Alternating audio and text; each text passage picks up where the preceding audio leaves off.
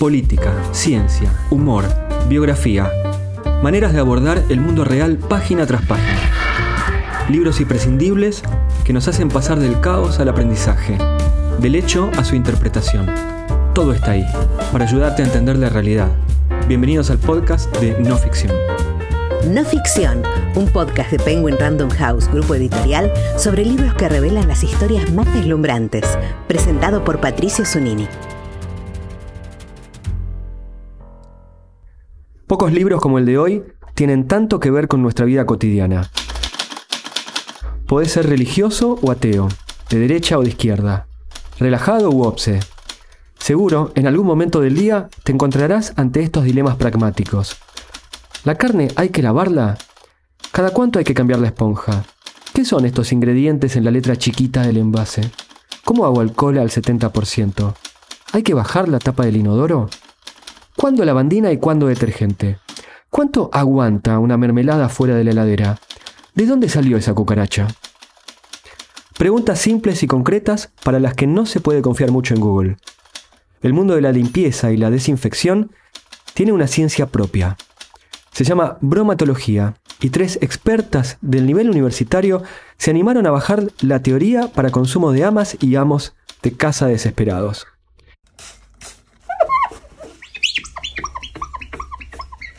El resultado es Bromatología en casa, un libro que explica el porqué de muchas reglas de higiene y de paso tira abajo algunos mitos.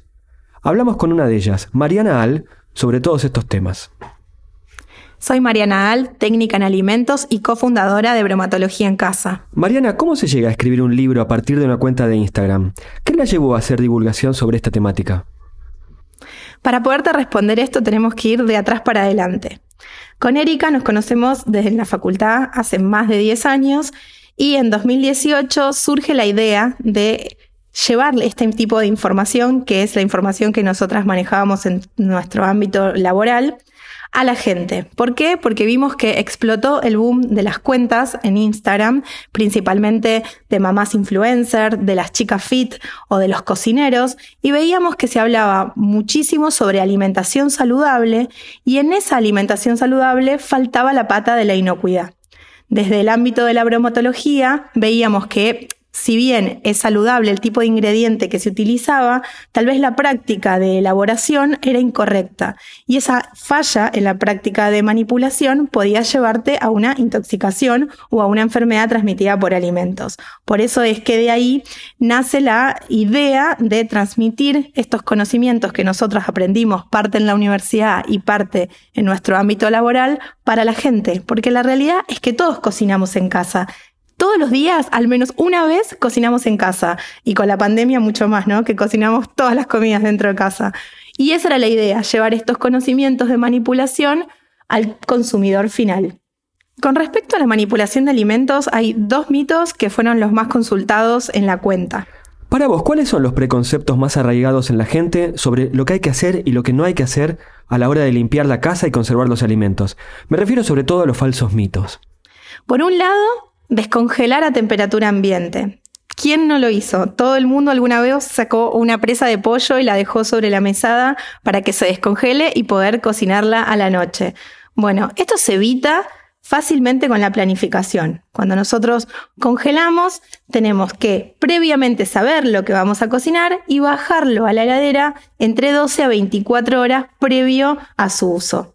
Una forma de que sea más fácil la descongelación es trozar o fraccionar lo que vamos a congelar previamente a congelarlo en porciones pequeñas. Las porciones pequeñas logran que en el freezer el alimento se congele más rápido, por un lado, que eso hace que las características organolépticas al momento de descongelarlo no se alteren, es decir, que no pierda tanto la textura, que eso también es parte de comer, que la comida nos guste. Una vez que nosotros congelamos en pequeñas porciones, cuando nosotros queremos descongelar, esas porciones en la heladera se van a descongelar más rápido. No es lo mismo descongelar una porción de guiso de lentejas que querer descongelar un lechón entero, ¿no? Obviamente. Si nosotros lo trozamos, lo vamos a poder congelar más fácil al lechón y al momento de descongelarlo va a ser más sencillo.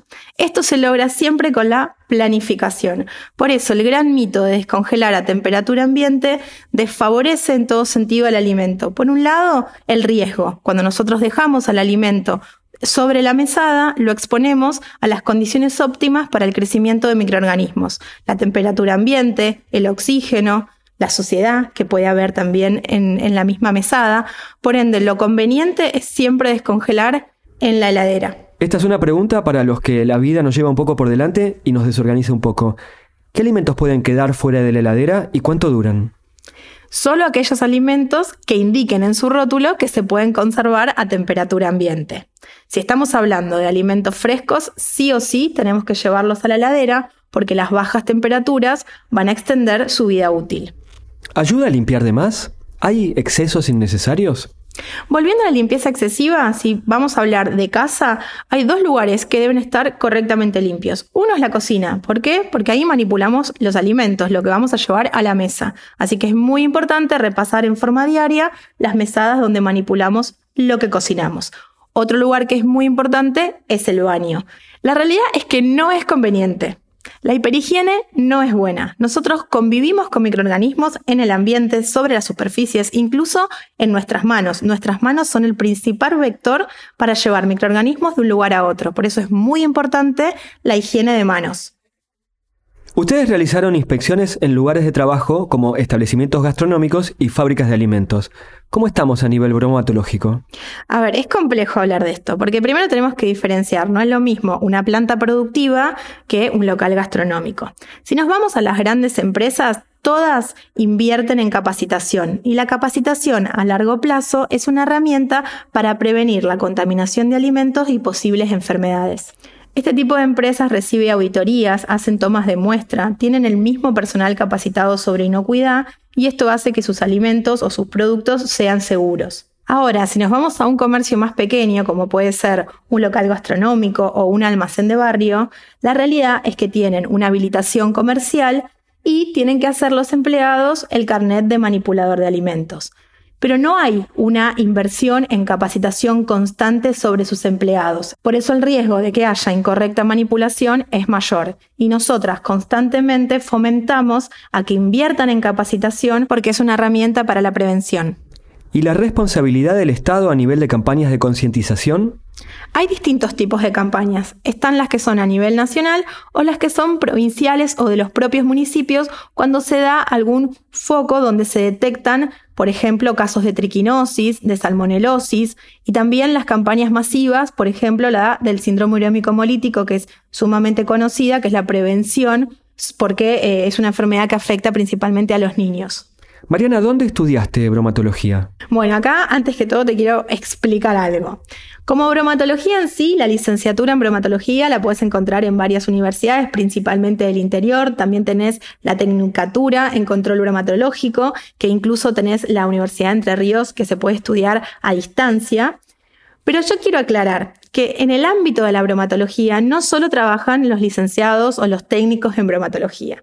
También estamos nosotros que estudiamos alimentos, puede ser ingeniería, licenciatura o tecnicatura en alimentos, o como Dani, que es ingeniera agrónoma. También existen veterinarios, nutricionistas que se capacitan en el rubro y trabajan en inocuidad. Por eso es muy amplio, puedes estudiar alguna de todas estas carreras que mencionamos, capacitarte y trabajar en el área de bromatología.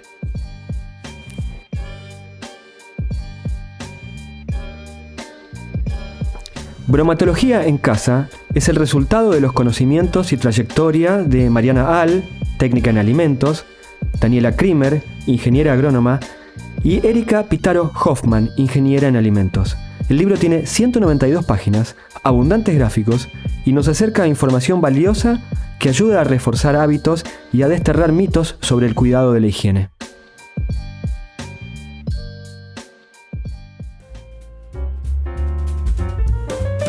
No Ficción es un podcast de libros de Penguin Random House, grupo editorial, presentado por Patricio Zunini.